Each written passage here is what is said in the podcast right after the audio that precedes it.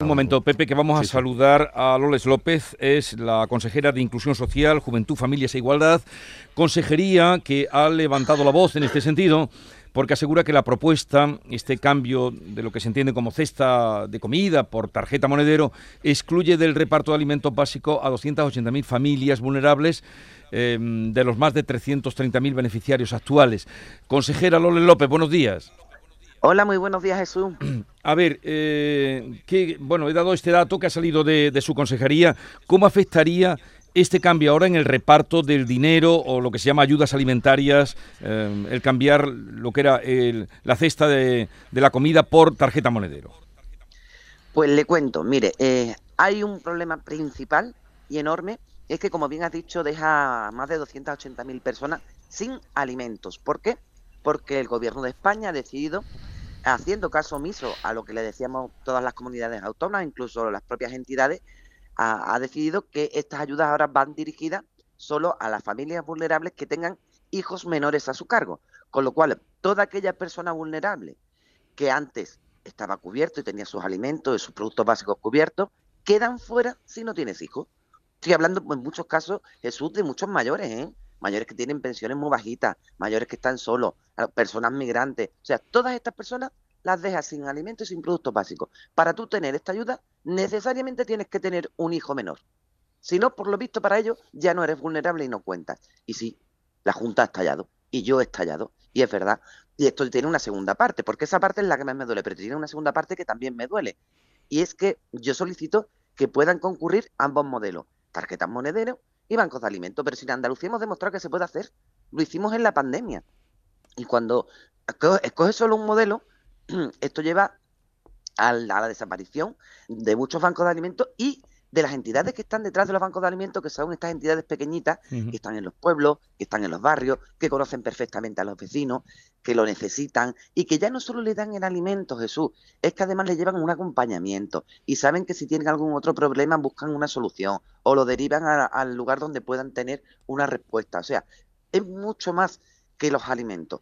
Por tanto, tenemos una problemática muy seria, la más gorda decisión del gobierno de España de dejar sin alimento a los más vulnerables. Ah, ¿Y ahora qué pasa con esas personas? Eh, ¿Qué va a pasar? Con las que esas personas mayores que usted está, que están perfectamente localizadas, que no tienen hijos menores a su cargo, ¿dónde van? Eso, es lo que yo le estoy diciendo al gobierno de España, que qué va a hacer con ellos, que por qué le quita los alimentos, que por qué deja a esas personas sin ayuda fuera y en la calle.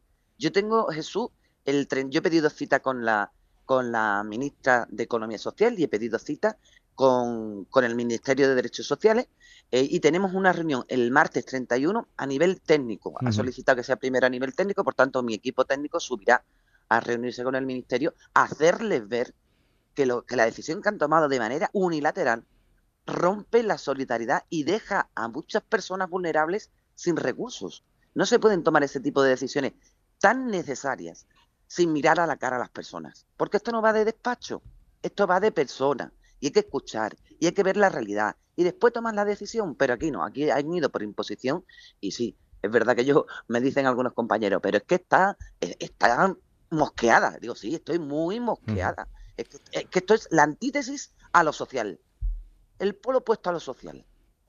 Y ustedes tenían conocimiento de que esto iba a pasar porque esto se aprobó en el Consejo de Ministros el eh, martes y ayer se publicó en el Boletín Oficial del Estado eh, una norma o un sistema de reparto que va a entrar a partir del mes de abril. ¿Ustedes tenían conocimiento de que esto iba a ser así o, inmediato o en estos días? Nosotros teníamos conocimiento de que esto iba a ser así y que podía ocurrir así porque venimos desde hace meses ya peleando con el Ministerio. En, las, en las conferencias sectoriales, ya en agosto en las conferencias sectoriales le dijimos que iban eh, por mal camino, eh, le hemos enviado cartas, lo hemos llamado por teléfono. Eh, de hecho, a mí me sorprendió cuando el ministerio dijo un día, no, no, es que esto lo han aprobado todas las comunidades autónomas. No, yo todavía no era consejera en aquel momento, creo, pero lo que se aprobó es un modelo único.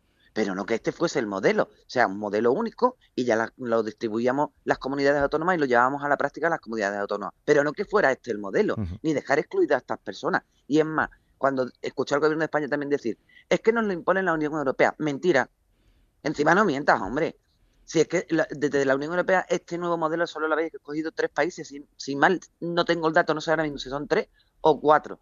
Pero oye, la Unión Europea te dio a escoger. Pero sea el modelo que sea, yo defiendo que los dos son válidos, pero por donde no entro es porque dejen a la mayoría de las personas vulnerables sin alimentos. Bueno, pues ya veremos qué pasa a raíz de esa reunión de la que nos habla y las que pueda haber eh, y qué se hace con esas personas. Los bancos de alimentos van a seguir trabajando con, con dificultades. Acabamos de hablar con el representante del Banco de Alimentos de Córdoba, que nos ha dado también cuenta de, de, la situación en la que se encuentran y que no van a poder atender a las personas que vayan ahora, eh, las van a mandar a Cruz Roja, que son, me ha dicho, los que van a repartir esas tarjetas, los que van a gestionar esas tarjetas, ¿no? Eh, sí, pero ahora eh, esto trae una segunda parte. ¿Cómo se va a hacer? ¿Se va a pedir ahora informe a todos los servicios sociales? ¿Cómo se va a coordinar?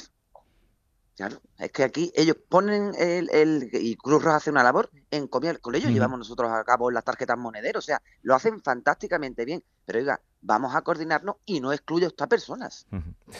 Bueno, pues ya veremos qué, pasa. Gracias por atendernos, eh, Loles López, eh, consejera de Inclusión Social, Juventud, Familias e Igualdad de la Junta de Andalucía. Un saludo y buenos días. Muy buenos días.